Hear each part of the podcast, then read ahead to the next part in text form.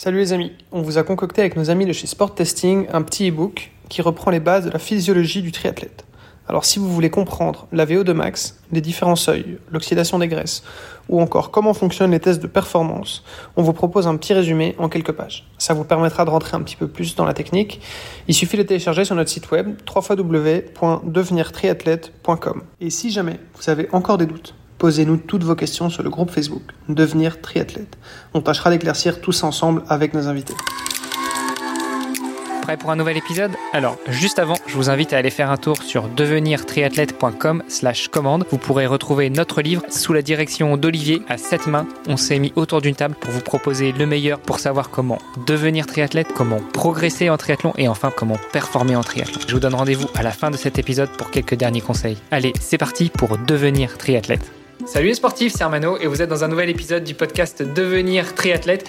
Aujourd'hui, Olivier de Scooter m'accompagne comme d'habitude. Salut Olivier. Salut Armano et nous avons une voix féminine que nous allons passer à la moulinette de nos questions sur le podcast Devenir Triathlète, à savoir Mélissa Musso. Salut. Salut, avec impatience. On va pouvoir en apprendre un petit peu plus sur toi et puis euh, sur ce que tu fais dans le milieu du sport. Mais justement, justement, nous avons une coutume dans ce podcast, c'est de laisser euh, la parole pour les premières minutes à notre invité et en l'occurrence notre invité et eux. Donc dis-nous tout. Qui est Mélissa? Quel âge as-tu? Que fais-tu dans la vie? Et quel est ton rapport avec le sport? Alors, euh, donc, comme tu l'as dit, Mélissa Musso, je suis euh, sportive euh, amatrice euh, dans les sports d'endurance. Donc j'ai commencé en tant que gymnaste. Donc rien à voir avec les sports d'endurance. Pour, pour, le coup, la transition a été un peu brutale. Puis après, euh, arrivé les 18 ans, je commençais à me rouiller un petit peu. Euh, donc je me suis naturellement tournée vers des distances type 10 km parce que mon père pratiquait la course. Et puis au fur et à mesure, je suis partie aux États-Unis. J'ai découvert un petit peu état d'esprit euh, longue distance. Donc euh, j'ai voulu faire mon, premier marathon en rentrant. Puis le Covid est arrivé et euh, je me suis un peu plus dirigée vers des aventures sportives entre guillemets. Euh, donc on a on a monté un petit projet avec mon père de rallier euh, chez nous à Grenoble jusqu'à la mer en, courant. Donc c'était le dernier dernier projet qu'on a fait. Puis le marathon de Paris qui est arrivé la semaine dernière. Euh, ça c'est pour le côté sportif. Sinon j'ai 25 ans. Euh, je suis entrepreneuse, entrepreneuse dans le milieu du sport. Donc, on a fondé Sport Testing il y a maintenant deux ans avec euh, Jonas Foro et Daniel Padilla. Et euh, donc, du coup, voilà, je suis une passionnée de sport. C'est pour ça que j'ai voulu en faire mon métier. Cool. Bon, bah, on va pouvoir revenir justement sur sur sport testing euh, et, peut-être sur tes nombreuses vies sportives. Euh, quand tu nous dis que tu, tu as tu as été aux États-Unis, tu as découvert les, le sport aux États-Unis, c'était quoi T'as été amené là-bas par tes parents ou c'était dans le cadre de tes études? Alors pas du tout en fait. Donc du coup j'ai fait des études de STAPS, donc euh, le cursus classique jusqu'au master 2, où euh, l'objectif était de faire un stage de six mois dans une entreprise. Euh, alors moi mon rêve à la base c'est de pouvoir travailler chez Adidas en tant que conceptrice de chaussures euh, pour les, les meilleurs athlètes. Sauf que j'étais vraiment. Et STAPS, ça te permet de, de t'amener à concevoir des chaussures? Ouais, carrément, euh, sur le master à Chambéry, euh, master 2. Euh, sauf que j'étais vraiment, mais vraiment nulle en anglais. Donc du coup, ça m'a pas forcément aidé pour euh, les entretiens. Donc je me suis dit, je vais partir aux États-Unis pour devenir bilingue et pour pouvoir euh, ben, avoir plus de chances pour intégrer Adidas. Donc je suis partie dans un laboratoire de biomécanique sur l'évaluation des risques de blessures au Kansas. Donc pour le coup, c'était vraiment un, très formateur parce qu'il n'y a pas de français là-bas. Par rapport à l'accent, par contre, ça doit être aussi assez formateur, non? Ouais, exactement. Et, euh, et donc après, bah voilà, je suis tombée un peu dans le milieu euh, entrepreneurial américain avec euh, euh, cette envie de, de, créer des choses, d'avoir aussi vraiment une valeur au euh, un, entre, enfin, un esprit où le travail est vraiment récompensé. Et vu que j'ai toujours été une grosse bosseuse, ça m'a bien correspondu. Et, euh, et donc là-bas, il y avait vraiment euh, un décalage entre la mentalité française et américaine que j'ai pu constater sur euh, l'intégration des données scientifiques dans, dans, la performance sportive. Et donc, je me, je me souviens être sur mon vélo entre, entre midi et deux, regarder un petit TED Talks de, de Simone Sinek qui, qui, montre voilà, que si jamais on veut vraiment avoir un impact dans, dans le monde à, à l'heure actuelle, c'est plutôt en, créant sa propre entreprise. Donc, en rentrant, je me suis dit, bah, finalement, pas envie d'aller chez Adidas, euh, je vais plutôt créer quelque chose qui nous permette de, de, pouvoir aider les athlètes à optimiser leur performance. Et donc, Sport Testing euh, est né de cette façon. C'est génial. Et pourquoi Adidas? Enfin, j'ai l'impression que depuis le début, c'était très clair. C'était Adidas. C'était pas Nike. Euh, c'était pas. Euh, euh, c'était pas n'importe qui d'autre. C'était Adidas. Alors, en fait, au tout début, c'était Nike parce que j'avais été vraiment inspirée par le, le Breaking Two Project qui avait été fait sur vraiment le suivi scientifique des athlètes pour pouvoir les aider à passer sous la barrière des deux heures. Et, et, au fur et à mesure, en creusant un peu les valeurs chacune des entreprises dans le monde du sport, il y avait cette idée que Impossible is Nothing avec Adidas. Donc c'est un peu du marketing, mais dans l'idée, ça, ça représentait bien un peu ma vision de ok, j'ai pas forcément une famille qui a beaucoup d'argent, je suis une femme dans le milieu du sport de performance, mais ça veut pas dire que je peux pas moi aussi développer quelque chose qui a qui a du sens. Et c'est pour ça que je me sentais un petit peu habitée par ce par ce mantra. Et, euh, et donc voilà, c'était vraiment mon objectif. J'ai candidaté huit fois, il me semble. J'ai fait trois entretiens mais euh, ça l'a jamais fait. Donc euh, voilà, avec aucun regret. Maintenant, j'ai développé un, un laboratoire qui, euh, qui, a un petit peu le même état d'esprit, à pouvoir euh, donner la possibilité à les athlètes de repousser leurs limites. Donc euh, voilà. Bon, faut croire que c'est un bon coup de marketing alors de la part d'Adidas. Ouais, carrément. ça a bien marché en tout cas. Bon, est-ce qu'ils te sponsorisent au moins euh, Sport Testing bon, On y reviendra après. On y reviendra après. euh, donc tu, tu, reviens des États-Unis. Euh, L'idée de créer ton business est là. Comment est-ce que tu, tu, te lances justement dans l'aventure euh, sport testing? Euh, D'où vient l'idée? Euh, ouais, J'aurais plein de questions, mais on va commencer par la genèse du projet. En fait. bah, la genèse du projet, elle a eu lieu quand j'étais aux États-Unis. Je m'entraînais pas mal toute seule. Et, et, en fait, je trouvais que des fois, j'avais des limites que j'arrivais pas à expliquer physique euh, à ma performance, c'est-à-dire que je me sentais vachement limitée sur le point physique alors que mon mental était vraiment assez fort. Et à l'inverse, à d'autres moments où je trouvais que j'étais en très bonne forme physique et c'était un peu mon mental qui craquait et j'avais encore euh, pas réussi à expliquer ce fonctionnement et qu'est-ce qui pourrait me permettre d'optimiser mes performances. Et donc j'avais pour volonté de vouloir euh, vraiment mesurer l'ensemble des facteurs de performance, donc d'un point de vue physiologique, mais également psychologique, et pouvoir avoir cette euh, vision 360 degrés de, des, des, facteurs qui me permettaient de performer. Et donc en rentrant en France, euh, j'étais dans cette idée d'avoir euh, vraiment la possibilité d'apporter quelque chose de valeur sur l'aspect psychologique aussi. Et j'ai un peu pété un câble, c'est-à-dire qu'on devait refaire ma chambre, les murs de ma chambre, la tapisserie. Et donc, du coup, j'en ai profité pour écrire toutes mes idées sur, euh, sur le mur de ma chambre. Donc, le mur de ma chambre qui était devenu euh, la pièce du musée de, de la famille. Et, euh, et donc, j'avais envoyé cette photo à différents amis, dont Jonas, euh, Jonas qui est cofondateur avec moi, qu'on se connaissait depuis, depuis la L3.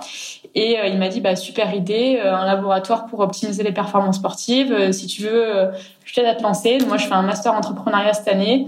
donc, vas-y, attends pas et c'est maintenant voilà, on s'est lancé comme ça.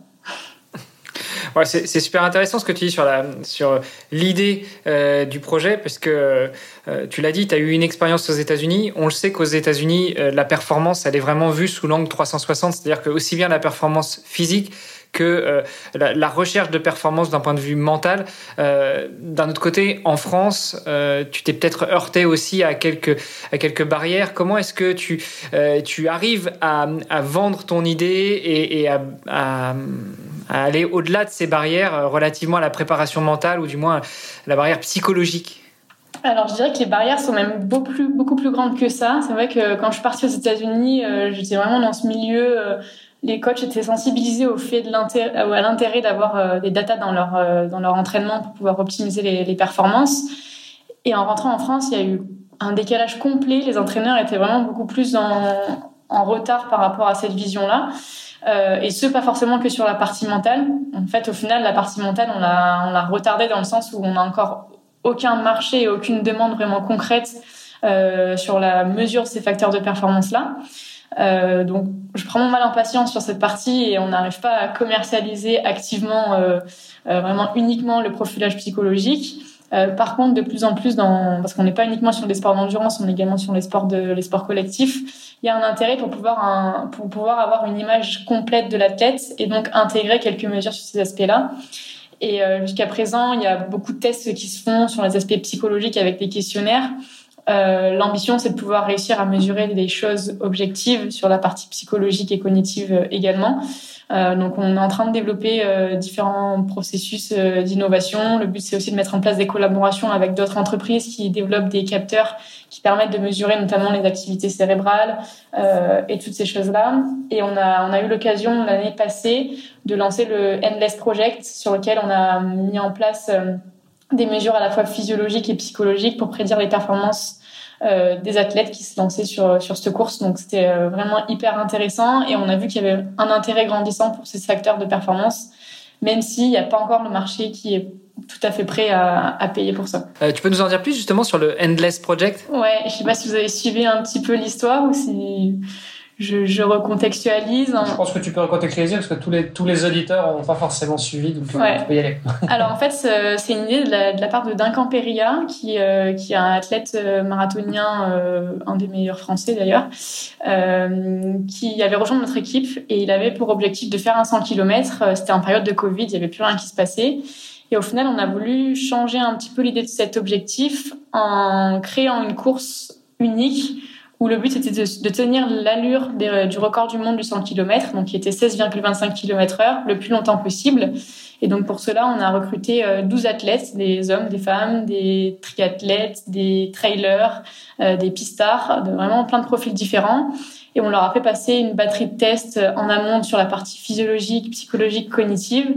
Euh, et on a mis en place un suivi aussi pendant la course pour aller à étudier quels étaient les facteurs qui euh, feraient tomber un à un les athlètes qui arriveraient plus à suivre le rythme. Et donc l'idée c'était de, de, comprendre euh, que ce soit euh, au niveau de la partie psychologique, des états d'humeur d'avant-course, ou alors sur la partie glycémie, on les a équipés de capteurs Super Sapiens, sur la partie économie de course, euh, VO2 max, qu'est-ce qui était prédictif de leur performance? Et on allait vraiment sur euh, l'individualisation et la compréhension de façon vraiment spécifique sur chacun des athlètes de qu'est-ce qui, qui, les a arrêtés. Donc on a, résumé tout ça dans notre article de blog. si jamais ça intéresse d'autres personnes, peuvent aller trouver des infos là-dessus. tu peux peut-être rappeler le, lien. De toute façon, on mettra tout dans les notes de l'épisode. Mais où est-ce qu'on trouve plus d'infos?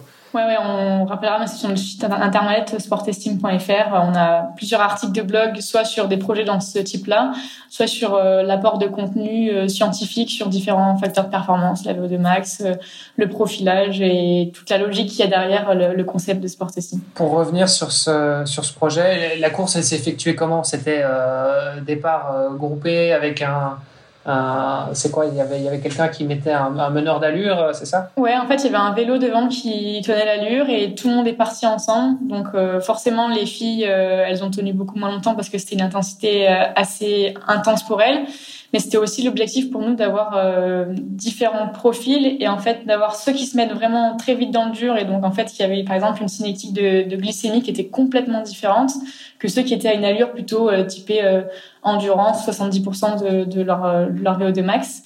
Et on avait du coup une retransmission en direct avec le sport dauphinois qui était en voiture avec nous derrière et qui nous permettait de commenter en direct la course, d'avoir aussi les impressions de chacun des coureurs. Et donc c'était assez sympa. Et c'était sur route alors? Ouais, c'était à Grenoble. On avait pris une boucle de 3 km 5, il me semble. Euh, donc ils ont fait quelques tours comme ça. Et au final, on a eu bah, du coup Duncan qui a, qui a gagné le, le test en faisant 63 km. Euh, après, il y a eu Thomas Cardin qui a fait dans les, il me semblerait, 50 km. Euh, c'était assez marrant justement de le voir sur euh, sur route sur une aussi longue distance, lui qui a l'habitude de plutôt euh, bah, avoir des, des passages en trail avec des aspects plutôt marche. Euh, là, on nous a poussé assez loin et c'était beau à voir. Et chez les femmes, du coup? Chez les femmes, on avait Anne-Sophie Vité, euh, donc celle qui allait le plus loin. Elle a fait dans, il me semble qu'elle a fait le semi. Elle a dû tenir. Ah non, elle a fait, elle a fait plus d'une heure. Donc elle a fait 16 km 5. on a eu Juliette de Sailly et euh, Margot Guillaumeau, donc euh, qui sont des athlètes sur piste et en cross. Euh, elles, pour le coup, ça a été plus court et c'est vrai qu'elles se sont un peu plaintes de l'intensité de, de, par rapport aux hommes en fait de la course. Mais c'était aussi un peu l'objectif de, de, pouvoir mettre les, les, deux sexes au même niveau et d'avoir vraiment différents profils. Parce que et ça, c'était du coup, tu disais 16 km et demi, euh, c'est la vitesse du, du, 100 km, euh, enfin, c'est le record du monde des 100 km, c'est ça? C'est ça, 16,25. Ok. 3,41 euh, au, au, kilo. C'est pas stop. Ce qui est pas mal quand même comme allure. C'est pas mal, oui. c'est en général l'allure à laquelle on commence les 500 premiers mètres de course à pied sur un triathlon et puis après on se rend compte que finalement les jambes elles vont pas tenir donc on passe à 5 minutes au kilo. oui, c'est ça. Ok, et, toi, par rapport à ta pratique, justement, euh, est-ce que tu, euh, tu es euh, une coureuse assidue, une nageuse, une cycliste ou, pas du tout Et finalement, tu, pratiques en, faisant faire des tests avec ce, labo de sport testing? Alors, forcément, bah, de voir autant d'athlètes aussi bons qui performent entre nos mains, ça inspire pas mal. Donc, moi, je suis plutôt sur les sports d'endurance, vraiment plutôt course pour le coup. Bah, notamment parce que j'ai pas tellement de temps en développement sport testing de, de, chercher à avoir aussi une pratique aussi complète que le triathlon, même si j'en ai déjà fait euh, quelques-uns et j'ai trouvé ça hyper sympa. Euh, je suis plutôt un profil typé endurance, donc euh, pas vraiment très rapide ni explosive, mais qui aime bien les longs efforts. Et je pense que c'est vers ça que je vais me diriger, que ce soit sur la partie trail ou la partie route. Euh, J'essaye, quand je me mets un objectif, en tout cas, je, je loupe aucune séance à part en cas de blessure. Mais euh, voilà, j'ai un petit peu cette, cet état d'esprit compétitif et à la fois de vouloir aussi partager les choses dans la pratique et de pouvoir mettre en place des projets sportifs avec euh, ben, soit des potes ou alors ma famille et, et, euh, et, rassembler du monde autour de cette pratique. Ça, fait combien de temps que ça existe du coup, Sport Testing? Sport Testing, ça fait maintenant deux ans, donc depuis 2020. bon, là, tu as 25 ans, donc tu es, encore jeune, mais quand tu l'as lancé, tu avais 23, tu sortais des études. Mmh. Euh, c'est enfin toute ta connaissance que tu avais à ce moment-là, c'est que des trucs que tu avais appris aux études. Ma connaissance scientifique ou ma connaissance euh, parce que ma connaissance de la vie, j'en avais pas à 23 ans.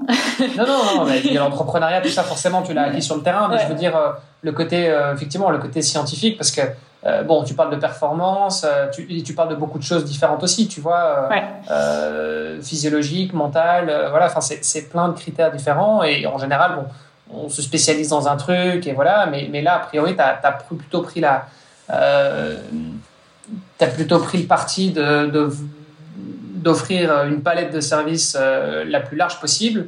Euh, donc voilà, comment, enfin, comment t'as fait euh, du haut de tes 23 ans à te dire bon en fait voilà moi je vais, je vais me spécialiser là-dedans et et puis et puis et puis je vais aller, enfin je vais aller travailler avec les meilleurs athlètes parce que bon as bossé avec, tu bosses avec des pros, et des des, des athlètes élites, etc. Donc comment euh, comment tu as fait pour te lancer et, pour euh, Alors en fait, quand je suis rentrée des États-Unis, j'ai dû prendre un mois à récupérer tous mes anciens cours depuis le, bah, le début de ma licence 1, donc ça fait quand même 5 ans de cours que j'ai tout répertorié au sein d'un sorte de livre que j'ai créé, que j'ai gardé pour moi, mais un livre où je répertoriais toutes mes connaissances sur la partie physiologique, musculaire et psychologique. Tu vas le publier ce livre? Euh, bah En tout cas, il nous sert en interne.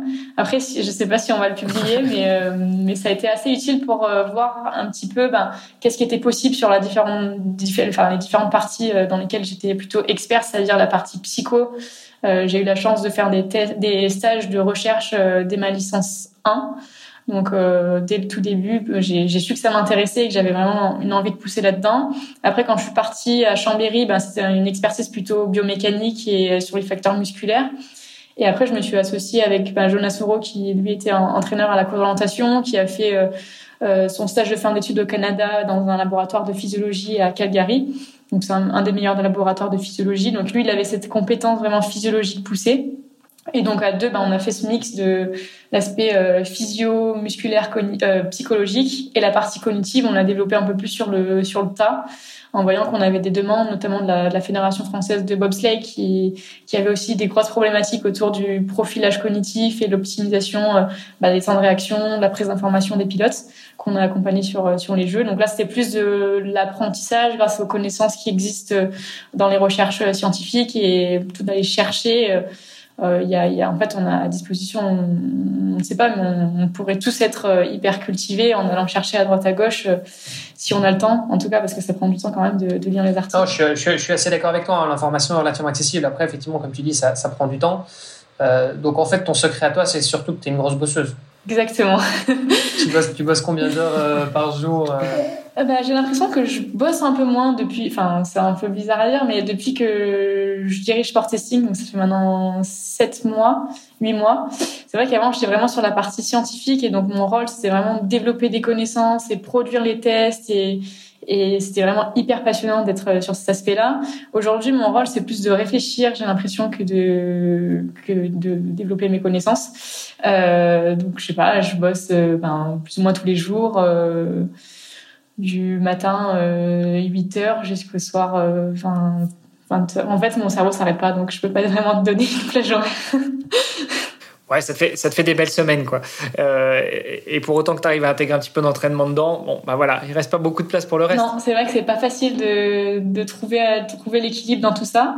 Euh, après, aujourd'hui, euh, je sais pourquoi je fais ça, et c'est ce qui fait que j'ai aucun regret à me dire, bah, je mets peut-être entre parenthèses, euh, ben, la partie peut-être famille, ou alors euh, euh, les voyages, toutes ces choses-là, mais je m'épanouis complètement dans, dans ce que je fais, et je sais que que si je veux pouvoir avoir vraiment l'impact que j'espère avoir dans le monde sportif, c'est en, y mettant les moyens. Et donc, euh, voilà pourquoi je, pourquoi je m'implique autant.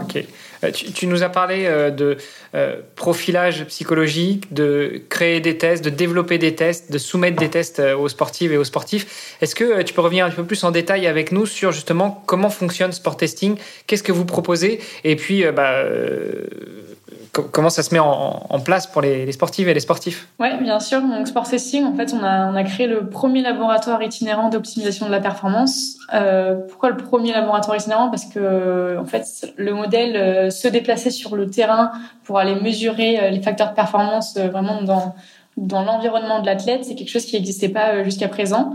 On a été contraint de le mettre en place euh, à cause du Covid, parce qu'on s'est lancé au moment du Covid et qu'il n'y avait pas forcément un grand intérêt à construire une structure. Et chose qu'aujourd'hui, on trouve ça vraiment pertinent parce qu'on peut apporter vraiment cette expertise scientifique au plus proche du terrain. Euh, donc ça, c'est la... Donc ce qui veut dire que euh, là, je vois un joli panneau Le Village derrière toi, donc j'imagine que tu es sur Paris. Euh, euh, moi, je suis, je suis à Luxembourg. Si j'ai envie de faire un test avec Sport Testing pour analyser mes paramètres de performance ou voir comment je peux les améliorer, vous vous déplacez jusqu'à chez moi. Ouais, exactement. Donc nous, on est une entreprise à Grenoble. Le Village, on a partout en France, donc c'est l'avantage d'être intégré à ce, à ce réseau-là. Euh, on, se déplace, c'est-à-dire qu'on organise différentes sessions dans les villes de France en fonction des demandes. Et quand c'est des clubs professionnels, ils nous, ils nous contactent directement, on construit ensemble le protocole qui leur, leur correspond et on intervient euh, sur leur lieu de pratique. L'idée, c'est que notre expertise, elle se contente pas uniquement à la partie testing, elle est vraiment aussi orientée vers l'analyse et l'interprétation de ces données de performance. Parce qu'à l'heure d'aujourd'hui, je me suis rendu compte aux États-Unis dans mon stage que les données étaient quand même hyper complexes et pas forcément accessibles aux entraîneurs en termes d'interprétation. Et on a vraiment travaillé à simplifier les données complexes de performance pour les rendre accessibles aux entraîneurs en créant des bilans assez simples de compréhension euh, qui leur permettent d'identifier clairement quels sont les points d'amélioration, euh, les points forts de la tête, c'est d'avoir aussi un, un, vrai suivi de la performance en effectuant plusieurs tests à l'année pour voir ce qui bouge et euh, comment ça bouge. Et, concrètement, donc euh, vous vous déplacez pour les clubs, pour euh, s'il y a beaucoup de demandes, vous venez avec un, camion, un peu comme on les imagine, un camion labo, et puis on fait toute une batterie de tests, ou au contraire, je sais pas, au lieu de faire un test sur tapis dans un labo, on va faire ça sur la piste sur laquelle on a l'habitude de courir, mais vous nous bardez de capteurs, ou on utilise nos propres matériels? Alors, on intervient dans différents sports, chose que j'ai pas préparé, pré présenté. Euh, on a commencé avec le sport de haut niveau principalement, donc euh, par nature dans les sports d'endurance, euh, là où on était expert de par nos, activités respectives, puis les, les, sports collectifs. Et l'idée, ça a été vraiment de ramener le laboratoire sur le terrain. Donc, on se déplace avec notre petit camion, mais par contre, on équipe l'athlète d'un ensemble de, capteurs. Pour les coureurs, on fait les tests sur piste, ou alors pour les cyclistes aussi, on les fait en, montée dans un col, ben, à Grenoble parfois, ou alors sur home trainer en fonction de, en fonction de la météo. Euh, l'idée, c'est vraiment voilà, de sortir le laboratoire de, de l'intérieur, de l'amener sur le lieu de pratique. Et, euh, et, par exemple, pour, pour les basketteurs, plutôt que de les, leur faire faire un test physiologique sur vélo, bah, on leur fait faire un test euh, sur le terrain qui correspond vraiment à leur, aux problématiques de leur, de leur activité. Ok, bon, il va, peut-être falloir qu'on définisse tous les types de tests du coup dont, on parle parce que c'est vrai que euh, bon, quand on parle de test, là, euh, là tout de suite, comme ça, tu me dis test, bah, je sais pas, je vais penser au test de VMA, euh, de VO2 max, enfin, tu vois, des, des, trucs que tu fais en général plutôt sur une piste d'athlétisme ou sur un vélo de home trainer ou sur un tapis de course. quand tu parles de basketteur, j'ai un peu du mal à, voir à quoi ça ressemble. C'est quoi comme type de test que vous faites?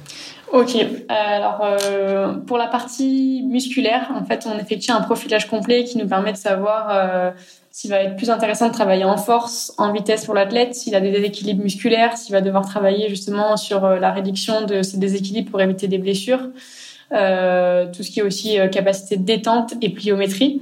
donc ça, c'est le gros socle sur la partie musculaire. Sur la partie cognitive, on va, on va être en mesure de déterminer des facteurs sur de l'agilité réactive, sur des prises de décision, les temps de réaction, des prises d'information. également aussi l'impact de, la fatigue physique sur les capacités bah, cognitives de prise de décision. Sur la partie psychologique, on va être plus sur tout ce qui est euh, mesure de ben, d'état mentaux euh, post euh, pré-événement euh, de type est-ce qu'il est dans un état optimal pour performer? sur les habiletés mentales, est-ce qu'il est en mesure de pouvoir gérer correctement le stress, d'établir des buts de de performance et de voilà tout ce qui concerne en fait la préparation mentale et également tout ce qui est gestion des difficultés en équipe. Et sur la partie physiologique, euh, globalement, on effectue un profilage qui nous permet d'établir euh, une grande palette de zones d'entraînement. Donc, euh, c'est un test VO2 max, mais également un test 30 secondes pour avoir aussi la palette explosivité où on va mesurer tout ce qui est production de lactatémie pour voir à quel point l'athlète produit ce déchet lorsqu'il est dans la zone assez intense et à quel point il arrive à l'éliminer. Et donc, ça nous permet d'avoir des informations sur quelles sont les zones à cibler dans sa pratique qui vont être vraiment différentes en fait en fonction de chaque athlète. C'est vrai que dans une généralité d'entraînement, on se dit ben ça va être euh, zone 1 euh, jusqu'à 60% euh, de la, la, VMA, zone 2 jusqu'à 70%. Et en fait, il s'avère qu'on est tous différents et on s'en rend compte notamment quand on se met sur un même plan d'entraînement, on, ne progresse pas tous à la même vitesse, ce qui est lié à, ben, à l'individualisation de l'entraînement qui devrait être systématique. Euh, et donc voilà, c'est ce qu'on fournit sur la partie physiologique, notamment aussi avec euh, des mesures de consommation de, de, lipides, de glucides en fonction des différentes intensités, ce qui va aussi permettre de pouvoir ajuster des stratégies euh, bah, d'alimentation sur une course en fonction de l'intensité qui est choisie. Et tout ce qui est aussi économie de course, rendement. Donc en fait, ça, ça correspond plutôt à à quel point je vais être économe à une certaine intensité Est-ce qu'il va falloir que je travaille plutôt en renforcement musculaire pour pouvoir être de plus en plus économe sur la foulée, sur toutes ces choses-là? Et donc l'idée c'est de fournir des recommandations sur chacun des tests qui a été établi. Donc là je fais assez vite parce que sinon on pourrait y passer euh, des heures sur la partie testing et de donner vraiment des pistes euh, concrètes aux athlètes et aux entraîneurs pour pouvoir optimiser ces, ces facteurs de performance. Alors du coup, pour mesurer tout ça, comment est-ce que vous faites? Vous, vous bardez les athlètes de, capteurs dans tous les sens ou, euh, c'est à base de, tests physiques assez simples pour, sur lesquels vous déterminez justement ces paramètres? Alors, c'est des outils scientifiques qu'on trouve en général dans les laboratoires, mais qui sont euh, un peu plus light et légers, qui leur permet de, de, les porter sans être trop gênés. Par exemple, pour l'appareil VO2 Max, euh, il fait entre 800 grammes et 1 kg.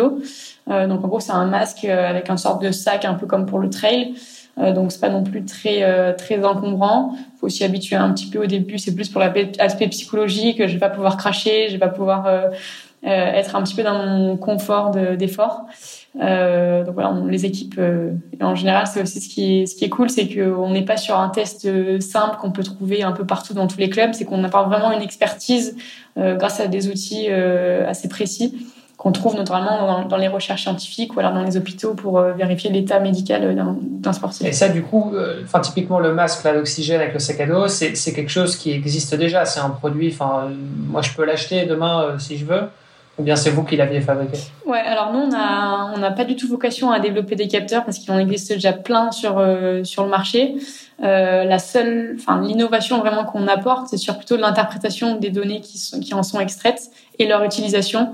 Parce que concrètement, la partie testing physiologique, euh, ça, ça existe depuis super longtemps. Je dirais que sur la partie cognitive et psychologique, c'est un petit peu différent parce que pour le coup, là, il n'y a pas grand-chose qui est encore euh, établi sur euh, des, vraiment des protocoles de testing. Euh, mais le matériel, tout le monde peut l'acheter. Ça commence à se démocratiser, d'être de plus en plus accessible. C'est-à-dire que le Metamax qu'on utilise, nous, donc l'appareil d'échange gazeux, il est assez coûteux, il est aux alentours des, des 40 000 euros. Par contre, il y a, des, concurrents d'autres types de marques, comme le VO2 Master, qui ont sorti des produits peut-être cinq fois moins chers voire dix fois moins cher donc, du coup, ce que vous apportez aussi, c'est l'accès à ce type de produit, à ce type de testing, euh, qui, bah, qui effectivement, on peut s'offrir ce, un, masque comme ça, mais, euh, mais est-ce qu'on va en avoir l'utilité seul, euh, à moins de se tester tous les jours ou toutes les semaines Je suis pas sûr que ce soit vite rentabilisé. Ouais, exactement. c'est un peu le constat qu'on a fait en, se rapprochant des clubs professionnels, c'est que bah, eux, ils ont pour la plupart euh, souvent les moyens de pouvoir investir dans ce genre de choses. Par contre, tout ce qui va être euh, structure euh, d'accession au niveau un petit peu inférieur, ou alors les structures d'accompagnement comme les CREPS, euh, bah, aussi les crêpes ils sont équipés aussi, mais ils n'ont pas forcément tous euh, accès à ce genre de matériel. Et quand ils ont accès à ce genre de matériel, ils n'ont peut-être pas non plus toujours l'accès euh, aux compétences qui vont permettre bah, de générer un, un, bilan, de pouvoir avoir quelqu'un qui gère la partie web développement, data analyse, sport science. C'est ce qu'on a constitué au sein de notre équipe et en fait qu'on a outsourcé par rapport à si c'était une compétence en interne au sein d'un club, ce qui n'est pas forcément possible sur des clubs amateurs. Ok, vous, vos clients aujourd'hui, c'est principalement des clubs? Oui, principalement des clubs. Et depuis 2022, on a mis en place des partenariats avec différents types d'événements, donc notamment la Race Cross France en cyclisme, euh, où là, on, on, est intervenu, on est intervenu dans différentes euh, villes. Et là, c'est carrément directement les individuels qui se sont euh, inscrits sur notre site internet, parce qu'on a développé euh, la plateforme qui permet de, de pouvoir réserver un test.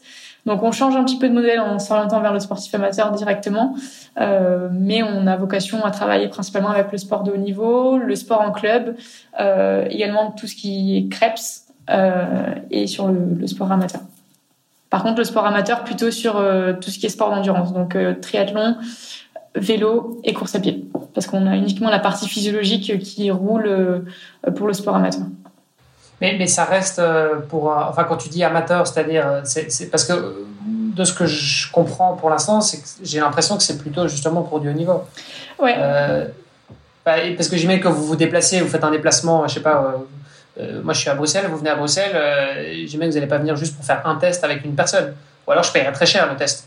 Ouais, c'est tout à fait, c'est pas l'objectif. Donc, en fait, on a développé une waiting list. Donc, tout le monde peut s'inscrire sur notre site internet. Et à partir du moment où on a un nombre suffisant d'athlètes, on crée une session qui nous permet de nous déplacer et donc de rentabiliser ça. Par contre, euh, quand je dis athlètes amateurs, c'est tous les athlètes qui ont des objectifs de performance, mais qui n'ont pas l'encadrement et la structure d'un athlète de haut niveau, c'est-à-dire un, entraîneur, un sport scientist, euh, un kiné, euh, tout ce qu'on peut avoir comme suivi sur quand on est athlète de haut niveau. Ok, bon, prenons, prenons l'exemple du triathlète amateur, parce que je pense que la, la majorité des gens qui nous écoutent en ce moment sont triathlètes amateurs. Euh, c'est quoi les types de tests qu'on doit faire et à quelle fréquence, idéalement? Alors, euh, sur les triathlètes, on a déjà pu intervenir dans bah, différents endroits, donc à Paris et, euh, à Montpellier. Euh, l'idée de mettre en place un profilage, ça nous permet de, bah, définir les, pistes de travail en début de saison. Donc, l'idée, c'est d'en faire un en général en début de saison après la coupure, de pouvoir avoir bah, à la fois l'aspect cyclisme et à la fois l'aspect course on n'est pas encore sur la natation, mais bon, ça serait tardé, j'espère, un jour. Euh, L'idée, c'est de pouvoir mettre en place après un bloc d'entraînement. Euh, donc, soit en fait, on peut proposer nous, on est en train de développer la partie également plan d'entraînement par rapport au profil, ou soit l'athlète a déjà un coach et donc en fait, euh, le coach met en place par rapport à ces données-là un bloc d'entraînement. Une fois que ce bloc a été mis en place, l'idée c'est de refaire un test pour aller voir ce qui a été efficace dans cet entraînement et s'il y a des choses qui en fait qui, qui n'ont pas les, les attentes euh, visées, euh, moduler l'entraînement sur le prochain bloc. Euh, pour donner un exemple un peu plus concret, sur le marathon de Paris, moi que j'ai préparé, j'en ai fait un en début de prépa et j'en ai fait un juste avant l'échéance, donc euh, dix jours avant, pour pouvoir euh, bah, évaluer aussi la, progression que j'ai eue sur sur mon plan d'entraînement et pouvoir ajuster l'allure de course. C'est-à-dire que je me suis rendu compte que l'allure que je ciblais elle allait être assez tranquille pour l'allure marathon et donc je suis partie aussi avec un peu plus de confiance euh, sur mon épreuve en me disant que si je pars sur 4,45 euh, ça va pas normalement me faire une panne physique et je devrais pouvoir tenir jusqu'au bout à cette allure-là. Chose que j'aurais peut-être pas forcément pu savoir uniquement au feeling, aux sensations. Donc voilà, j'ai eu un petit peu cet, cet apport-là. Donc je dirais euh, début de début de saison, à l'approche d'un objectif un petit peu majeur, et puis peut-être fin de saison pour pouvoir avoir aussi vraiment l'évolution au cours de la saison euh, complète. Ok, donc idéalement, tu le fais trois fois par an Ouais, dans l'idée. Pour un, ou une euh, triathlète amateur. Et, du coup, euh, ça c'est idéalement, ok. Mais alors, il faut que tu reviennes avec nous sur le coût d'un tel test quand on est sportif amateur, que pour autant qu'il y ait trois sessions qui soient euh, pas très loin de chez soi, euh, faut compter combien pour un test à peu près euh, complet où on va tester le, le physiologique, le musculaire, le, psychologique et autres alors sur euh, sur le profilage complet, euh, sur le sport vraiment euh, amateur type triathlon, c'est-à-dire que c'est pas un club qui nous contacte. on va rester sur la partie physio et donc en fait ça va être aux alentours des 200 euros pour la partie course et 250 pour la partie vélo. Donc on fait un pack triathlon en général qui est aux alentours des 300 euros et on met en place des réductions pour les deuxième et troisième tests qui fait qu'on peut permettre une récurrence parce que c'est vrai que ça c'est un investissement euh, bah, qui, qui, est aussi à la hauteur un petit peu de quand on pratique, bah, on a besoin d'avoir du matériel. Euh, c'est un peu à la même image que, que pouvoir acheter une nouvelle paire de chaussures ou pouvoir avoir euh, des outils d'optimisation de, la performance. On met en place voilà, des, des réductions qui permettent d'avoir vraiment un suivi optimal. Par contre, si on, si on est déjà sur un test par an, ça nous permet aussi d'avoir un, une idée quand même de l'évolution et d'avoir euh, aussi des, des, billes pour pouvoir progresser quand même. Ok, mettons que bon, mettons que je fasse un test avec vous par exemple. À la sortie de mon test, c'est quoi les c'est quoi les indicateurs que je vais avoir? Alors le bilan, il représente à peu près 7 pages euh, de données euh, interprétées. Donc tu vas avoir sur la première page un profil global et complet qui te sert à t'expliquer quel type d'athlète t'es, euh, plutôt profil d'endurance, explosif, avec une, une grosse, belle araignée qui a été designée. D'accord. Et ça, ça c'est une méthodologie que vous avez développée ou bien c'est des, des choses qui sont universellement reconnues par tout le monde? Toute la partie vraiment analyse de données et interprétation, c'est nous qui avons tout développé en interne, ce qui avait commencé quand j'avais voulu créer ce petit livre euh, euh, chez moi, donc c'est un petit peu la suite de ça. Et on a des data scientists qui nous permettent de détecter notamment ben, les, différents seuils euh, qui sont ben, des, des encres utiles dans l'entraînement. Donc ça, tu le retrouves sur la première page. Après, il va y avoir un détail dans chacune des pages sur tout ce qui va être bah, consommation, de quel tel type de calories à différentes intensités, telle zone d'entraînement qu'il va falloir cibler. Imaginons que tu veuilles travailler euh, exclusivement en endurance, ben ça va être euh, pas dépasser cette allure-là ou cette fréquence cardiaque-là, cette puissance. Euh, et sur la dernière page, vraiment des recommandations assez complètes sur sur ce qu'il va falloir que tu travailles en priorité par rapport à ton à ton profil et également aussi tout ce qui est aussi mesure de composition corporelle et capacité pulmonaire maximale. Donc des choses qui sont plutôt faites au repos, mais qui nous servent aussi à avoir des informations sur est-ce que tu es assez hydraté, est-ce que euh, ta masse musculaire est assez suffisante pour répondre aux contraintes de ton activité. Et euh, sur la partie euh, capacité pulmonaire, s'il y a peut-être des choses à travailler sur euh, plutôt ben, la capacité à recevoir l'oxygène avant de chercher à vouloir optimiser le transport de l'oxygène et toutes ces choses-là. Et, pourtant, la majorité euh, des triathlètes, en tout cas amateurs, ne font pas de test. Ou s'ils font un test, en général, c'est plutôt la VO2 max, mais, mais c'est tout, non? Ou bien euh, je me plante. Ouais, il n'y a pas énormément de, de, tests qui sont mis en place parce que ça, en fait, ça émerge tout juste ce genre de ce genre de tests. Euh, on peut avoir le même le même type de pro, enfin de protocoles qui sont faits en hôpitaux, c'est-à-dire avec euh, les tests d'effort. Par contre, on va pas avoir tout ce qui est interprétation et utilisation dans la performance comme on va pouvoir le délivrer. L'objectif d'un test d'effort, ça va être de vérifier qu'on est en bonne santé avant tout. Et euh, avec par chance, on peut avoir éventuellement la VO2 max et les deux seuils si euh, si le médecin est cool. Mais sinon, euh, c'est pas vraiment la vocation d'un test d'effort. Donc on est tout au début, je pense, notamment en France, sur euh, l'intégration de données physiologiques assez poussées dans, dans l'entraînement. je te confirme que c'est pas que en France. Hein. Euh, moi, j'habite au Luxembourg. Enfin, j'y habité pendant ces 15 dernières années. J'ai fait plusieurs tests en labo à la clinique du sport. Et euh, les données que j'ai voulu partager à mon coach, il m'a dit c'est inexploitable, je comprends rien. Ils ont leur propre exploitation, ils ont leurs propres infos. Mais alors, euh, je suis incapable de sortir un seuil et eux, ils me, me le sortaient pas non plus. Donc, en fait, ils vérifient que tu es en bonne santé. Ils te donnent des recommandations. Mais alors, pour l'exploitation des données, c'est pas parce que tu dis en France, bon, a priori au Luxembourg aussi, pareil en, Belgique, Suisse et autres, mais euh, tu, comparais aux États-Unis? Ouais, exactement. Je comparais au modèle anglo-saxon. Euh, euh, États-Unis et je pense qu'en UK aussi il y a peut-être un petit peu d'avance sur l'intégration des données. Euh, ça pour moi c'est plutôt lié au fait qu'il y a eu euh, les Jeux en 2012 et euh, il y a eu cette idée de pouvoir ben, faire rayonner aussi le pays qui a fait qu'ils ont intégré plus de, de moyens euh, dans, l'optimisation des performances. Et donc, il y a eu peut-être plus d'émergence de, technologies, de sensibilisation sur l'intérêt d'avoir des données.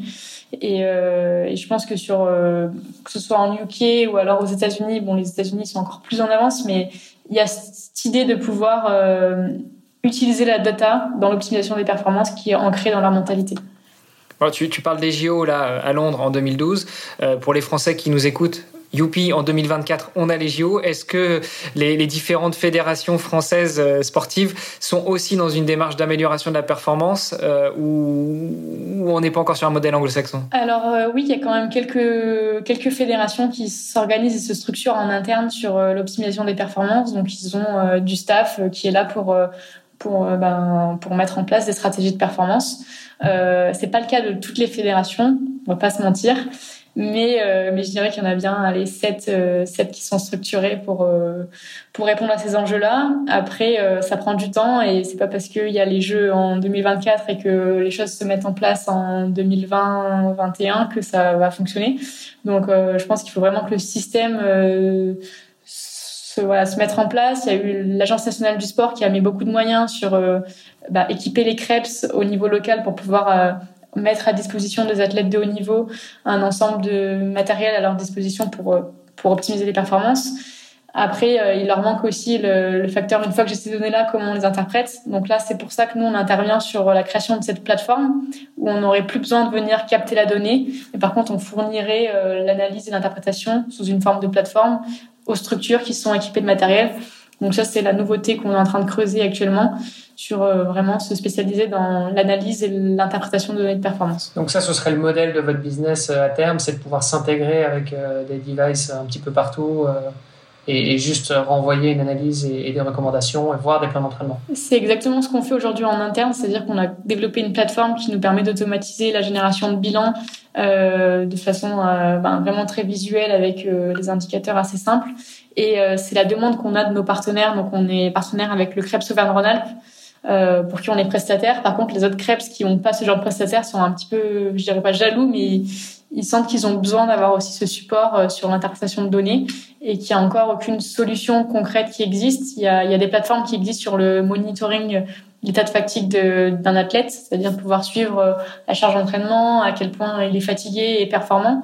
Euh, par contre, sur la mise en place d'un logiciel pour interpréter les données de performance sur du profiling, du profilage, euh, c'est tout nouveau, donc on, on, explore vraiment cette piste-là pour pouvoir euh, fournir euh, bah, aux structures françaises d'optimisation de la performance sportive des outils pour bah, voilà, potentiellement faire briller les athlètes sur les Jeux 2024, voire un peu plus tard, parce que c'est vrai que le délai est un peu court maintenant. Et... Mais tu parlais donc de trois tests annuels dans le scénario idéal. Euh, il y a aussi moyen de tester plein de choses au jour le jour. Il y a, de plus en plus de capteurs qui existent, des wearables. Tu parlais de, euh, Super Sapiens pour, euh, pour le taux de glycémie, par exemple.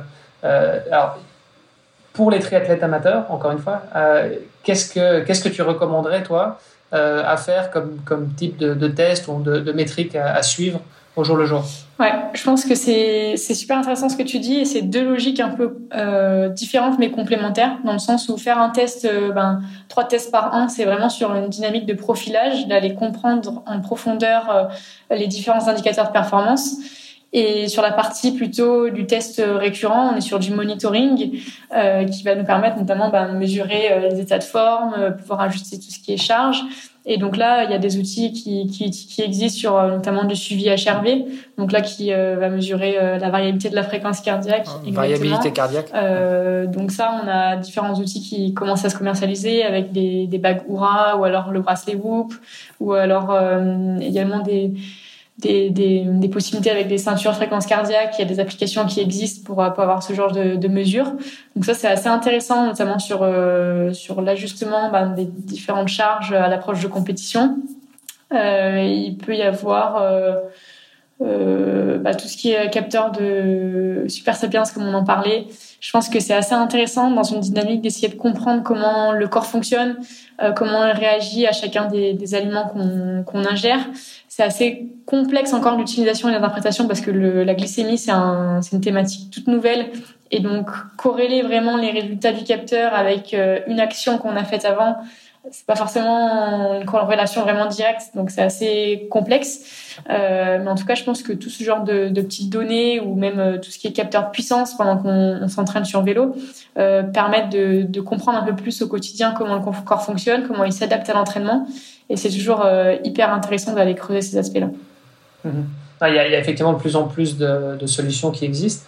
Euh, bon, je pense que le capteur de puissance, c'est probablement une des premières choses dans laquelle les, les, triathlètes vont investir. Si, si tu as un budget, je sais pas, mettons, enfin, alors, avant, avant, avant ça, est-ce que tu es, toi, tu travailles en partenariat avec une de ces marques ou pas? Alors, pas directement, non, pas directement. Ok, donc a priori, toi, tu es objectif par rapport à ça. tu peux nous donner ton avis de manière hyper objective euh, par rapport à tous ces, euh, tous ces petits gadgets. Euh, c'est quoi pour toi le plus important? Je sais pas, voilà, je suis triathlète, j'ai, c'est mon anniversaire, j'ai 500 euros à dépenser ou 1000 euros à dépenser, on va dire, parce que ça coûte quand même cher. j'ai 1000 euros à dépenser. voilà, dans quoi est-ce que je dois les mettre en termes de capteurs, sachant que je fais du triathlon? En termes de capteurs utilisables au quotidien, c'est ça que tu. Oui. Dans le cadre de ton entraînement, je pense qu'il va y avoir euh, le. Moi, je crois vraiment au suivi HRV. Je pense que c'est vraiment quelque chose qui est qui est très utile. Et hum, donc, je dirais euh, la, la Bagoura que j'ai eu l'occasion d'utiliser. Euh, par rapport à Whoop, elle est un peu plus fiable et validée scientifiquement et elle permet d'avoir vraiment un suivi de la compréhension de, du sommeil, euh, de la récupération, de, bah, de la charge d'entraînement qu'on a au quotidien. Et on n'a pas besoin de s'en soucier, c'est-à-dire qu'on la porte au quotidien et il n'y a pas de, de batterie de test à faire euh, le matin quand je me réveille euh, euh, avec la ceinture de fréquence cardiaque. Tout est fait vraiment simplement. Et je trouve que c'est un très bon outil qui permet de, qui dans ce budget-là, qui permet d'avoir des informations. Après, il y a le capteur de puissance qui euh, permet, euh, ben, en plein entraînement, de pouvoir s'ajuster, chose que la bague, euh, elle sert plutôt à un outil de récupération. Donc, c'est assez complémentaire, je pense. C'est intéressant. Moi, j'ai jamais testé la Bagoura. Euh, j'ai eu l'impression qu'il y avait pas mal de, plaintes au niveau, enfin, leur support client, tout ça. Bon, voilà, à, vérifier. Du coup, j'ai pas eu de témoignage direct. Euh, mais moi, ma question, c'est est-ce que c'est euh, est -ce c'est suffisamment précis pour, parce que je sais que par exemple le capteur sur la montre, donc le capteur pour la fréquence cardiaque, en général, bon voilà, on sait que c'est pas très précis et donc il vaut mieux avoir une, ceinture thoracique. Qu'est-ce qu'il en est de la bague? Sur la bague, il y, a eu, il y a eu plusieurs publications qui ont montré que c'était précis. Donc, à partir du moment où il y a des validations scientifiques, moi, j'y fais confiance. par contre, j'ai j'ai pas forcément un avis en termes d'utilisation parce que j'ai pas eu assez accès à, à ce genre de données et j'ai eu des témoignages de personnes qui l'ont utilisé par contre qui en sont très contents.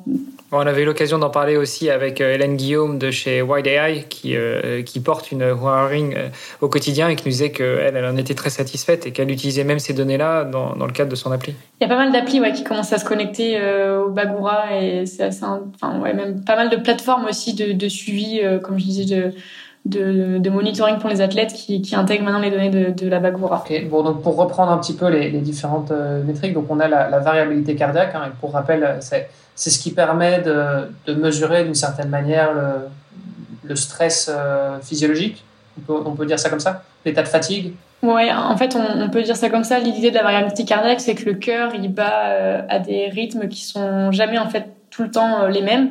Et plus la variabilité va être importante, plus ça veut dire qu'il s'adapte bien au stress. C'est-à-dire qu'il est assez euh, réactif. Par contre, quand il va avoir un rythme très très monotone, ça veut dire qu'il s'endort un petit peu et donc du coup qu'il est un peu fatigué. Et donc euh, c'est vraiment très vulgarisé ce que je dis.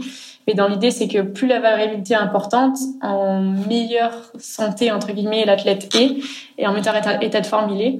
Et donc, c'est pour ça que c'est assez intéressant d'aller mesurer euh, ce genre de choses. C'est ça. Et donc, ça, c'est quelque chose que peut mesurer la bague Oura, par exemple. Il y avait aussi les, les bracelets Whoop, c'est ça? Ouais. Euh, mais une, une, euh, une, simple ceinture thoracique qui, qui, calcule ta fréquence cardiaque, c'est bon aussi. Ça, oui. Tu, une Garmin tu peux, ou une Polar. Tu peux tout à fait le faire avec une ceinture de fréquence cardiaque. Il y a des applications. Après, on la porte pas forcément toute la journée, on dort pas avec, etc. Non, bah, justement. Non, il y, y, a un petit protocole à respecter. On en avait parlé dans le podcast de Nakan avec un, un chercheur euh, suisse justement euh, sur la euh, enfin, un cardiologue suisse euh, qui nous explique qu'il y a un petit protocole à respecter pour, pour avoir des mesures fiables. Déjà, c'est un peu comme le poids, faut mesurer toujours au même moment, c'est-à-dire le matin au réveil, après euh, avoir été aux toilettes, parce que parfois, quand il y a trop de liquide dans le corps, il y a, il y a aussi une petite variation au niveau de la variabilité cardiaque.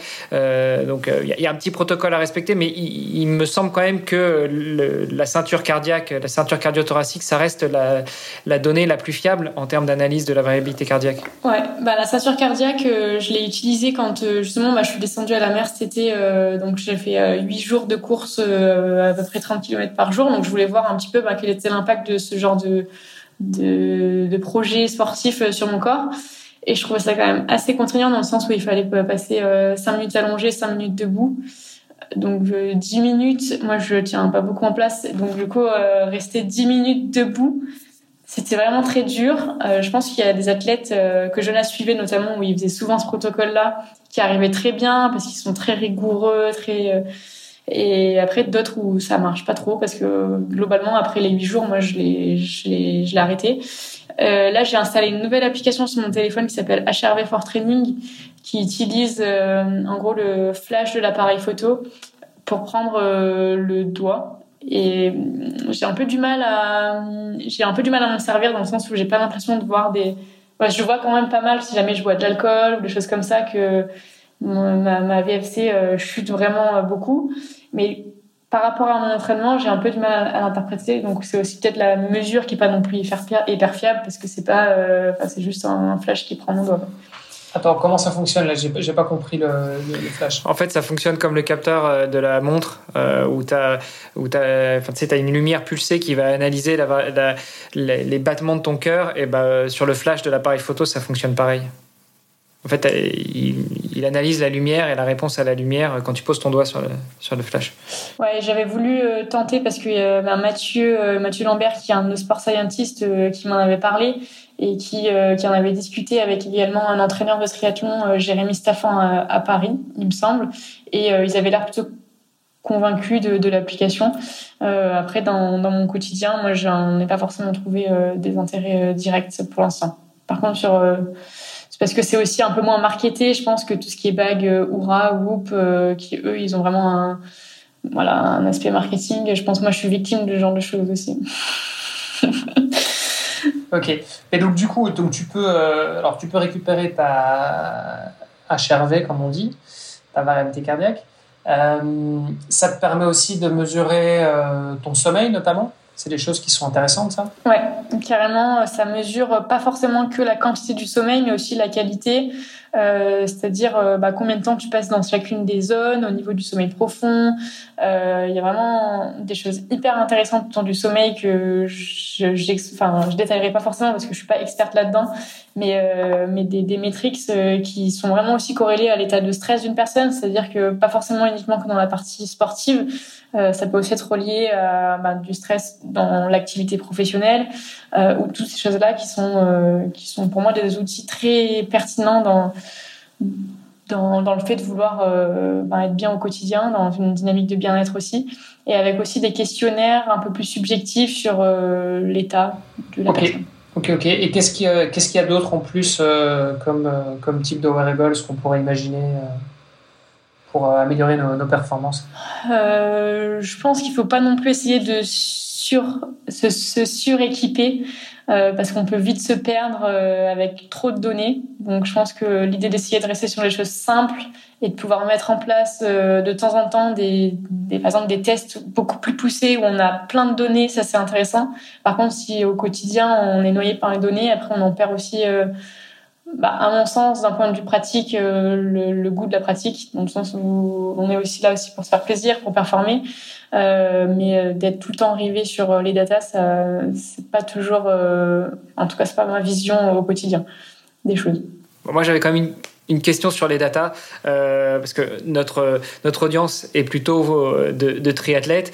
Euh, on, a, on s'est beaucoup entraîné pendant de nombreuses années à des pourcentages de fréquence cardiaque.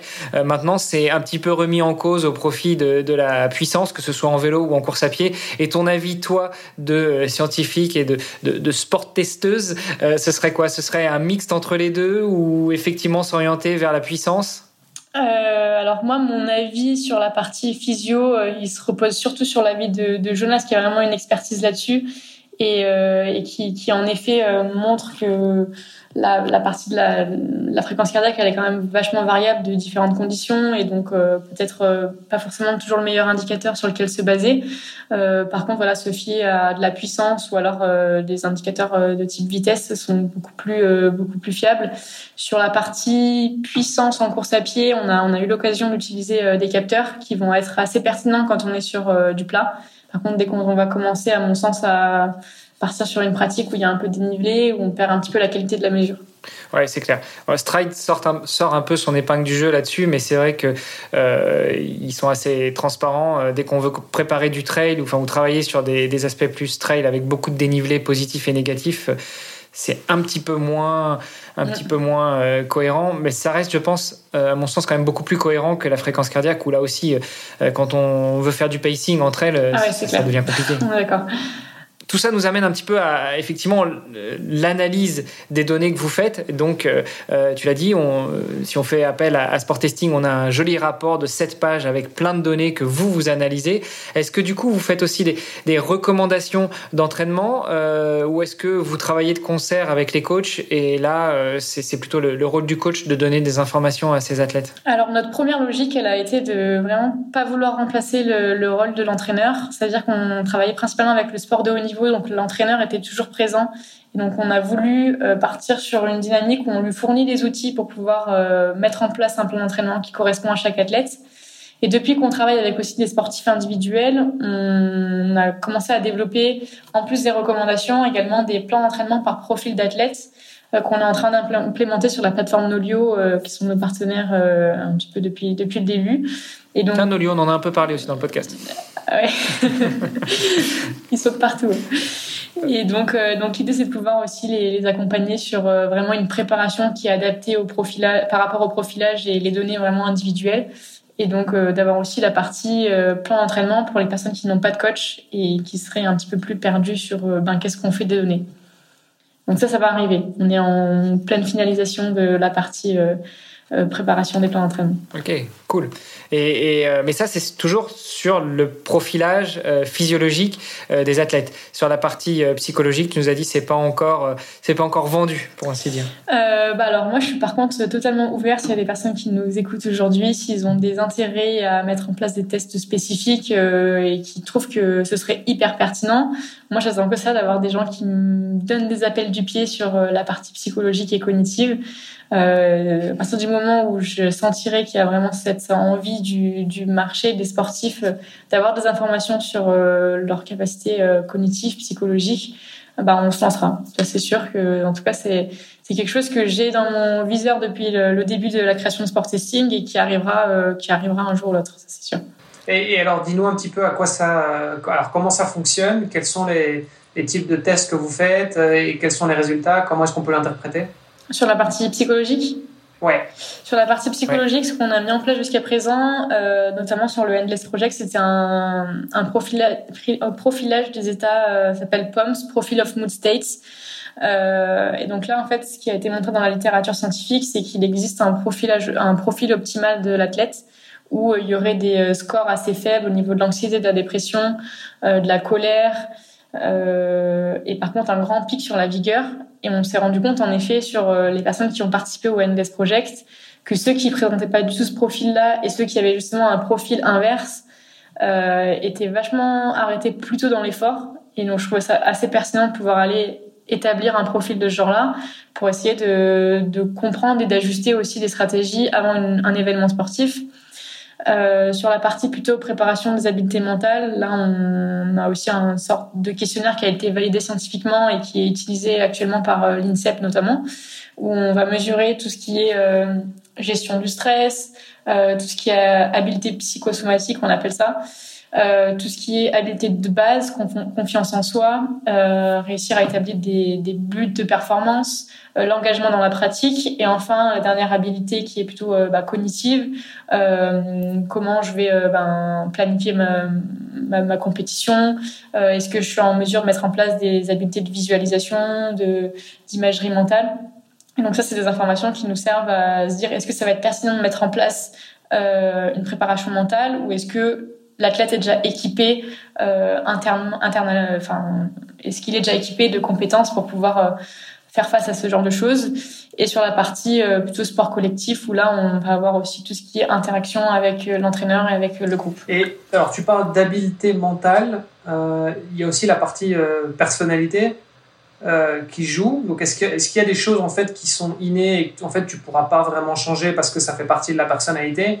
Bon, il y a des gens qui sont qui ont tendance à à, savoir euh, davantage sur leur chic dans les moments difficiles et il y en a qui craquent plus facilement. Bon voilà, est-ce que c'est quelque chose qui est vraiment Est-ce qu'on peut le travailler systématiquement ou est-ce qu'il y a quand même des trucs qui sont qui sont innés et en fait voilà c'est un talent tu l'as ou tu l'as pas? Ouais, ben en fait ce qui, ce qui se dit dans la littérature scientifique, c'est qu'il va y avoir des traits de personnalité. Donc ça, c'est des choses, des construits qui sont plutôt fixes et euh, qui vont rester dans la durée.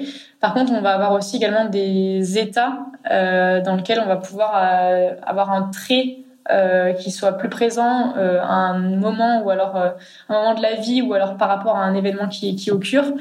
Et ce qu'on va chercher à mesurer notamment sur les sports d'endurance, ça va être tout ce qui est mental toughness. Ça veut dire aussi euh, résistance mentale et ce qui va notamment être nécessaire quand on va faire des efforts un peu plus longs. Et ça, c'est des choses qui peut être travaillées, euh, bah, notamment à l'entraînement. Euh, il y a aussi différents concepts qui ont été développés, encore à vérifier, je pense, sur l'application pratique. ça s'appelle Brain Endurance Training, où en gros, on va contraindre le cerveau à effectuer des tâches difficiles en même temps qu'il pratique euh, pour que quand il va pratiquer, au final, ce soit beaucoup plus simple et il a déjà été dans, dans un mode beaucoup plus complexe, un petit peu comme quand on fait l'entraînement sur la partie physique, euh, voilà, de, de, le contraindre euh, avec des tâches très complexes qui s'appellent des tâches troupes, euh, où le cerveau euh, il en peut plus au bout d'un moment. Et ça, on a mis en place des protocoles un peu expérimentaux sur, sur des trailers, notamment. Et on se rend compte de, de choses hyper intéressantes. Donc c'est des tâches ça dure 30 minutes où en gros il y a des couleurs euh, qui arrivent sur l'écran. C'est écrit bleu dans une couleur orange et il faut dire la couleur euh, qui est écrite. Donc ça nous mélange quand même pas mal. Et après il y a des questionnaires euh, de perception de difficulté qui ont été établis par la NASA. Donc c'est des tests qui sont faits pour les astronautes à la base qui qui servent à, à aussi un petit peu comprendre comment l'athlète a réagi à cette tâche. Et bon, c'est plutôt un, un, un, feeling là que je que je partage c'est que les athlètes qui vont être vraiment très bons dans la longue distance, ils vont au final pas être très contraints par ce genre de tâches parce que ils ont tellement l'habitude de laisser leur cerveau partir que que c'est assez simple pour eux. Donc je trouve que c'est des tests un peu intéressants à aller explorer, à aller développer par la suite et qui vont, euh, je l'espère, développer sur des, mesures objectives des capacités physiologiques, psychologiques. Ok, super intéressant. Et, la partie personnalité, du coup, les traits de personnalité dont tu parlais, vous les, vous les identifiez comment? Vous utilisez des MBTI, euh, Enneagram euh, et autres ou pas? Euh, sur la partie personnalité, on n'a pas forcément eu beaucoup de demandes euh, sur cette partie-là. L'idée, c'est pas non plus de noyer les athlètes avec trop de questions, parce que chacun des questionnaires qui sont développés, euh, on a bien 20, 30 questions. Donc, si on met trop de questions, ça, ça, tue la question. Et donc voilà, on n'a pas forcément de tests spécifiques sur la partie psychologique, personnalité. Parce que finalement, ça joue aussi, j'imagine. Euh, euh, ouais. on, pourrait, on, pourrait, identifier des traits de personnalité et se dire, bah, en fait, euh, lui, il a, il a que 16 ans, mais d'après les tests de personnalité, on voit qu'il a le potentiel, en tout cas au niveau mental, pour, pour faire des grandes choses, pour performer.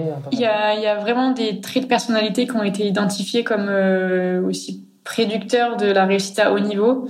Euh, donc ça peut être intéressant de les mettre en place, mais est-ce que ça va vraiment euh, changer euh, ta façon de pratiquer, étant donné que c'est des construits qui sont plutôt fixes? Euh, Et puis, est-ce que ça pourrait pas avoir un effet délétère ou de se dire justement, on va tester telle ou telle personnalité, on a remarqué que tel profil était plus apte au haut niveau, donc tel autre athlète, on va, on va l'éjecter parce que, parce que finalement, il n'a pas le profil qu'il faut, alors que finalement, c'est peut-être aussi une construction mentale à venir, c'est peut-être aussi une question de, de résistance à la douleur, à l'entraînement ou autre.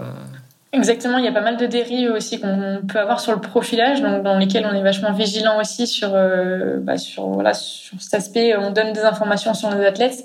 Euh, il faut que ça, aille dans le sens de leur développement et pas juste euh, les mettre dans des cases. Euh, donc là, l'idée, c'est notamment sur euh, tout ce qui est euh, SMTQ, c'est Sport Mental Toughness questionnaire, qui sert à mesurer des choses qui vont être optimisables et pas uniquement euh, des traits de personnalité ou demander à quelqu'un de changer de personnalité, c'est pas, pas ça, ça se fait pas quoi. Euh, une question me, me, brûle les lèvres depuis tout à l'heure. Euh, on a eu l'occasion de parler d'Hélène Guillaume, qu'on avait déjà reçu dans le podcast. Vous proposez des tests justement pour faire l'état de la performance actuelle et éventuellement améliorer la performance. Est-ce que vos tests se basent aussi sur une différence qu'il pourrait y avoir entre les hommes et les femmes? Est-ce que vous faites est-ce que vous avez des tests spécifiques pour les femmes? Ou est-ce que c'est euh, des constatations que vous avez fait de manière générale et que vous appliquez à tout le monde? Alors, on n'a pas des tests qui sont différents. Par contre, on va avoir des analyses qui, le sont. Euh, dans le sens où en fait l'ensemble des données sont aussi euh, corrélées à, à, des données références, donc qui nous permettent d'établir un profil euh, d'athlète, mais qui est bah, soit féminin, soit masculin, et donc en fonction de ça, on va ajuster. Et on prend également aussi en compte différentes mesures avant de commencer un test sur la partie euh, état de forme de l'athlète et notamment bah, tout ce qui est euh, cycle menstruel, contraception pour les femmes, qu'on n'utilise encore pas activement parce qu'on n'a pas assez de données pour se dire est-ce que ces, ces, informations-là vont être pertinentes dans, dans une stratégie. Il y a encore pas beaucoup d'articles qui sont publiés, même si ça commence. Euh, mais on est aussi voilà à l'origine de récupérer des données pour euh, optimiser les performances à chaque athlète et à chaque profil, et notamment sur cette différence homme-femme, il, il y a des spécificités à prendre en compte. Est-ce qu'il y avait d'autres points que tu, tu voulais aborder peut-être ou euh, est-ce qu'on a fait le tour un petit peu de la, la question de, euh, de toi et de Sport Testing? Je pense qu'on a fait un, un, très beau tour. Merci à vous pour ces questions qui étaient hyper intéressantes et qui me donnent encore plus envie d'aller développer des choses, notamment sur la partie cognitive, psychologique et, et voilà. Donc merci. Bah, c'est hyper intéressant en tout cas comme, euh, comme sujet et, euh, et voilà, je pense qu'il y, y, a effectivement, comme tu dis, encore beaucoup de choses à faire c'est finalement quelque chose d'assez nouveau. Euh, et, et, du coup, si on parle un petit peu de l'avenir, alors c'est quoi, euh, c'est quoi la, ta, ta, vision pour sport testing Et euh, aujourd'hui, vous êtes déjà, parce que ça, ça a déjà grandi, vous avez eu des investissements dans la, dans la boîte, c'est ça? Euh, On a eu, pour l'instant, en fait, on n'est que trois fondateurs et donc on, on, a fonctionné en mode bootstrap, comme on appelle, où on a okay. développé euh, notre produit, on a directement commercialisé le produit et on a également eu des investissements sur le matériel qui est assez coûteux. Euh. Aujourd'hui, on est en train de basculer complètement de modèle en se dirigeant vers une plateforme, comme j'expliquais tout à l'heure, euh, pour la mettre à disposition des structures qui, qui possèdent du matériel. Euh, donc concrètement, globalement, nos concurrents actuels pourraient devenir euh, nos clients. Et, euh, et, donc la vision, c'est de pouvoir ben, toucher maintenant le marché euh, européen, voire international, grâce à cette plateforme parce que c'est vraiment un, un, besoin que j'avais identifié quand j'étais aux États-Unis. C'est-à-dire que l'idée était commencé, avait commencé là. J'avais pu développer un premier bilan sur un outil euh, biomécanique. Euh, et on m'avait dit euh, ça a vraiment de la valeur ce que tu fais donc ils m'ont fait prendre confiance au, dans, dans le sens où on pouvait faire quelque chose aussi bien à 23 ans et, euh, et donc euh, donc voilà on se dirige vers ce, modèle plateforme pour pouvoir euh, vraiment apporter quelque chose de valeur au monde sportif sans avoir à se déplacer à chaque fois et pouvoir rendre aussi les coachs, les athlètes beaucoup plus autonomes sur cette captation de données et, les rendre accessibles ben, pour les sportifs. Oui, donc les, les, les, tests mobiles, finalement, ça c'est pas, euh, c'est voué à disparaître alors. Ce sera toujours là. Je pense qu'on aura toujours un service de testing euh, qui sera là. Mais vraiment, leur, le cœur de notre activité aujourd'hui, c'est l'interprétation des données de performance, et c'est vers ça qu'on va okay. qu'on va tendre dans le futur. Ok, ok. Et puis, euh, et puis voilà, je pense qu'il y aura toujours aussi des petits projets, un peu comme le, le Endless Project, euh, qui sont plutôt des projets scientifiques, qui n'ont pas vocation à donner des informations directes à l'athlète, euh, mais plus à développer les connaissances. Là, on est en train de, réfléchir à en mettre un autre en place cette année. Et euh, c'est des projets qui nous permettent de faire avancer les connaissances, de communiquer aussi sur euh, ben, l'intérêt d'aller étudier ces différents paramètres euh, dans un objectif de performance. Et, et, on va rester dans cette logique de pouvoir aussi vulgariser un maximum toutes les, les, les connaissances qu'on engendre sur notre site, sur, sur le blog. Ok. Pour finir, on va finir encore avec une coutume du, du podcast. Euh, ce podcast s'appelle Devenir triathlète. Toi qui as déjà fait quelques triathlons et, du haut de, de, des connaissances, des compétences que tu as acquises avec Sport Testing, euh, j'ai une question pour toi. À ton avis, quel est le meilleur moyen de devenir triathlète? Et triathlète E avec un E majuscule à la fin, puisque tu es une femme. Pour moi, le meilleur moyen de devenir triathlète, c'est de s'inscrire euh, à trois en, équipe sur, euh, sur un format relais. Et, euh, et en fait d'y prendre goût. C'est-à-dire qu'on y va à la base en se disant bah moi je suis coureuse, je vais pouvoir participer au projet équipe et donner mon meilleur sur la partie course. Et après en fait on se dit ben pourquoi pas faire les trois finalement. Ouais, c'est vrai que c'est une bonne entrée en matière. On nous l'avait, on nous l'avait jamais suggéré, mais ça peut être un bon moyen de rentrer dans le triathlon. Je suis assez d'accord avec toi, et c'est vrai que souvent, euh, une des barrières à l'entrée, ça pourrait être, euh, bah, je suis pas bon dans un des sports, ou euh, j'ai peur de me faire mal euh, en course à pied, ou j'ai pas la technique, je sais pas nager, ou euh, j'ai peur sur le vélo. Donc euh, euh, souvent, c'est ça en fait, euh, ce qui, ce qui dérange, parce qu'à la limite, la distance, bon, il y a des triathlons courte distance, donc c'est pas ça le problème. Donc, euh, donc effectivement, ça permet d'avoir un petit goût et de, de, de tester un petit peu le, euh, bah, l'ambiance générale sur, euh, sur, une, sur une première course euh, avant de, avant de se lancer. Et surtout qu'on trouve ça presque frustrant en fait de faire du coup que la course quand on se lance en relais. En fait, on a envie de découvrir toute l'expérience et c'était ce que j'avais fait la, première fois. J'avais fait uniquement le vélo, il me semble. Et après, bah, j'étais partie sur un petit, euh, je crois que ça devait être une distance S. Et j'avais adoré l'enchaînement des trois, euh, même si j'étais pas forcément hyper douée en vélo, euh, euh, l'avoir en natation, d'enchaîner avec euh, la partie vélo, d'être complètement sec pour la course, mais d'être quand même là, Euh, c'est trop cool. Ok, bon, bah génial. Euh, bah, merci pour ça. Bon, en même temps, avec, Merci pour. euh, avec un 3h34 au marathon de Paris, est-ce que tu, tu prévois un, un Ironman, Ah, un je vois que les infos restent pas confidentielles longtemps. Euh, bah, Ouais, c'est public, hein, je me suis permis. non, c'était euh, c'était vraiment top. C'est vrai que ce marathon, euh, c'était pas forcément espéré ce, ce temps-là, et je l'avais fait avec mon père et et on a partagé ça un petit peu à deux, même s'il a lâché lui au, au 27 et il a pris un peu de retard. Je pense que à terme, ouais, il y aura peut-être euh, peut-être la course et le vélo et la natation en même temps. Après, euh, voilà, je, je, je peux pas dire quand, je peux pas dire comment et avec qui. Bon, on va, on va pas te mettre trop de pression. Je pense que tu as déjà euh, pas, mal de, pas mal de choses là à venir. Donc, euh, donc voilà, bah, c'est top en tout cas. Bravo pour, euh, pour tout ce que tu tout ce que entreprends. Et euh, c'est Alexandre Bouquet de Nolio qui nous a mis en contact. Donc euh, voilà, on lui passe le bonjour. Euh, je suis sûr qu'il nous écoute. Euh, voilà, un autre entrepreneur de Grenoble. Ouais, merci Alex. Super. Bah, merci Mélissa et on te, on te suivra alors de, de très près. Top. Merci à vous et bonne journée à tous. Merci, à bientôt, ciao. Merci d'avoir écouté cet épisode jusqu'au bout. N'oubliez pas de rejoindre notre groupe Facebook pour discuter avec les invités, commenter et poser vos questions. Et Olivier et moi, nous vous répondrons dans un prochain épisode. À la semaine prochaine. Salut les sportifs.